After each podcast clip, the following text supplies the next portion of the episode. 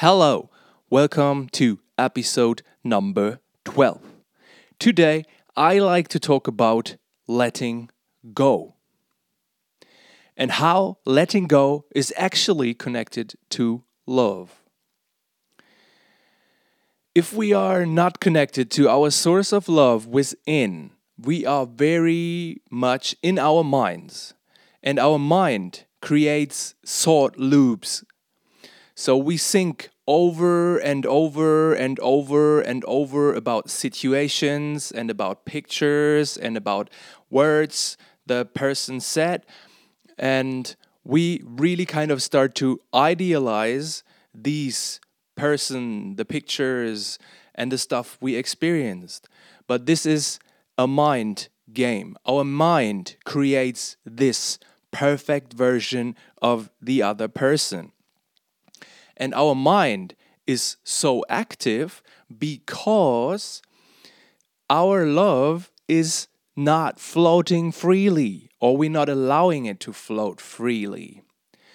So, the best case scenario is that due to the pain that we experienced in the split up, we are opening our source within, or basically our root chakra, and then we got access to the grounding and fulfilling and softening energy of love, like an earth kind of energy. So we are very good grounded and we kind of stop overthinking and we come more and more in our own process. And I can tell you by my own experience, this is not easy to do. I was lucky because my root chakra opened up kind of out of nothing due to a split up I told you about in the episodes before. And since that moment, I feel very different. I feel much more grounded. I have much more attack on the on the material world, but I still have the pain and I still miss the person in some moments. And it is very hard for me to deal with these kind of um, emotional roller coaster because on the one hand side i'm knowing that this was the best thing that could actually happen to me because it opened up a very very deep rooted trauma of abandonment which i experienced in my earliest years in my childhood and it was subconsciously uh, suppressed and i didn't even know that i had it the only thing that i knew was there is something not working perfectly It was my energy flow because I'm not having the attack, not the I'm not living my fullest potential.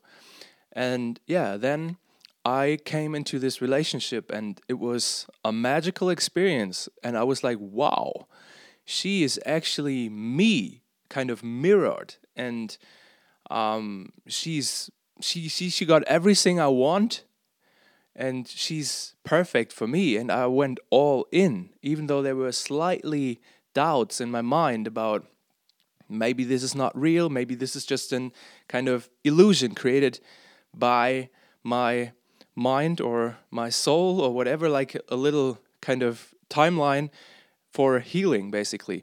But yeah i went all in and yeah like i told you she had her own traumata serious traumata. And she, she kind of had this very huge switch from okay you are the man of my life. I want to spend my life with you to okay i don't know you who are you don't talk to me kind of thing and this never changed it happened at one evening and it came from yeah we were looking a movie watching a movie holding both hands, like both hands at the same time for two hours. And we were like, yeah, this is so close. This feels so good. And at the next evening, everything was done. We, we didn't even talk really after that. She just closed and she never opened up, not even slightly. So I had to deal with that, which is basically experience a death the person that I knew, the person that I loved or thought I was loving, um, was is is dead. She's not there anymore. Not for me.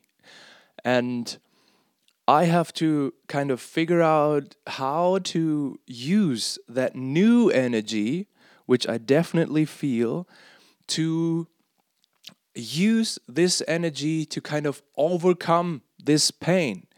Because it is huge from time to time and it is very hard to deal with. And there's always popping up like pictures in my mind. And things she said so this was a little bit more of a personal experience now because uh, yeah like i said i always want to have some knowledge and some of my story uh, that gave me actually the experience or the knowledge I'm talking about. And yeah, in this case, it is it is a process for me. I, I she opened up my root chakra indirectly, like I told you, and at the same time she went away and it was more like a death because the person I knew was is completely gone. So yeah, this is what I have to deal with, but I, I knew that only letting go could be a solution for this. And letting go can only be done if you feel the love within. This is it for today. I hope I hear you at episode number 13, which is going to be released on Friday.